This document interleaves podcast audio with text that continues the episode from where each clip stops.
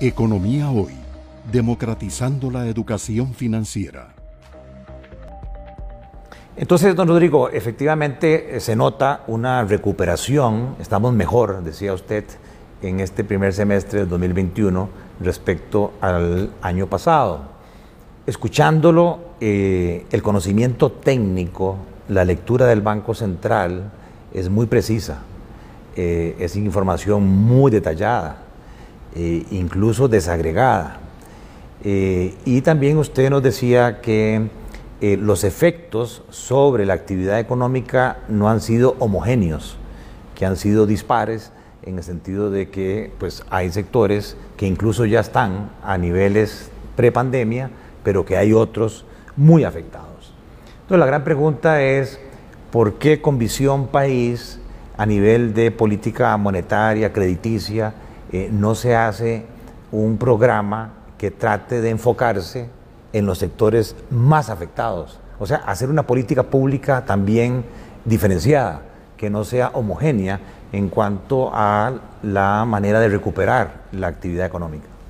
Bueno, ha habido, ha habido eh, apoyo sectorial, sin duda, y, en particular en el caso de la industria turística, muy fuertemente golpeada. Ha habido un apoyo sectorial importante de parte del Ministerio de Turismo, eh, buscando eh, formas de mantener, una vez reabiertas las fronteras, por supuesto a partir de septiembre del año pasado, de mantener el flujo de turistas, de atraer nuevos, eh, nuevos eh, nichos de, turistas para el país. el país sigue bien posicionado, afortunadamente, a pesar del, golpe mundial a la actividad turística. Esto no es un, un fenómeno exclusivamente costarricense, la industria turística a nivel mundial está tremendamente afectada, pero Costa Rica ha sido exitosa en mantener su imagen de país verde, de destino eh, eh, fundamental para cualquier persona interesada en el ecoturismo, de manera que e, esa imagen em, nos ha mantenido y, ha habido un apoyo sectorial para tratar de fortalecer esa imagen en un contexto donde muchos turistas prefieren ir a disfrutar de la naturaleza eh, que irse a meter a una, a una discoteca. Entonces el ecoturismo cobra una relevancia mucho mayor en el contexto de la pandemia. Entonces, la imagen país, la imagen de, de, un destino verde, de un destino favorable a la naturaleza, amigable con el ambiente, nos ha favorecido y me parece en eso las autoridades del sector turismo han respondido bien en llevar de la mano, en apoyar al sector, eh, al sector turístico con campañas eh, bien posicionadas en esa materia. Eh, sabemos, por supuesto, que la cobija fiscal está corta eh, y que ha habido que cubrir, digamos, eh, eh, a los sectores afectados en una forma muy, muy parcial, desafortunadamente, porque no tenemos en Costa Rica, a diferencia de los Estados Unidos y otros países que han podido hacer un, un programa de estímulo fiscal muy agresivo, nosotros no tenemos la posición fiscal para hacerlo.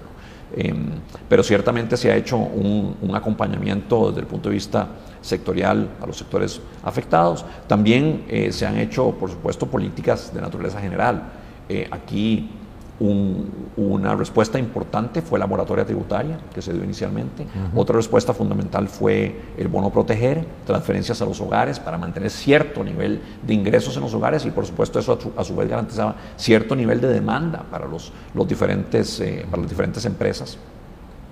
Y em, eh, sin duda también, eh, bueno, otra respuesta importante eh, fue la de la flexibilización de cargas sociales, que permitió que los empleadores mantuvieran cierto nivel de empleo, reduciendo jornadas, pero no despidiendo empleados. Eh, muchos tuvieron desafortunadamente que despedir empleados y se disparó el desempleo. Ahora vamos a hablar un poquito del mercado laboral.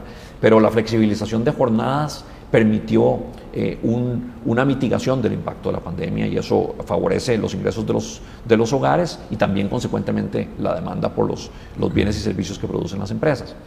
Eh, y desde el Banco Central hemos venido apoyando también en una forma agregada, eso, ahí sí no es un apoyo sectorial, pero una forma agregada, con bajas tasas de interés, una posición holgada de liquidez para mantener eh, esas tasas de interés bajas en, todo, en todo el sistema financiero nacional, y también con una facilidad especial de crédito que, que ha permitido eh, darle apoyo por parte de los intermediarios financieros, bancos, cooperativas, a los sectores más afectados. Ahora podemos hablar un poco de eso, pero ciertamente eh, nosotros hemos puesto también desde el Banco Central la disponibilidad de recursos ahí para que se canalicen a los sectores afectados.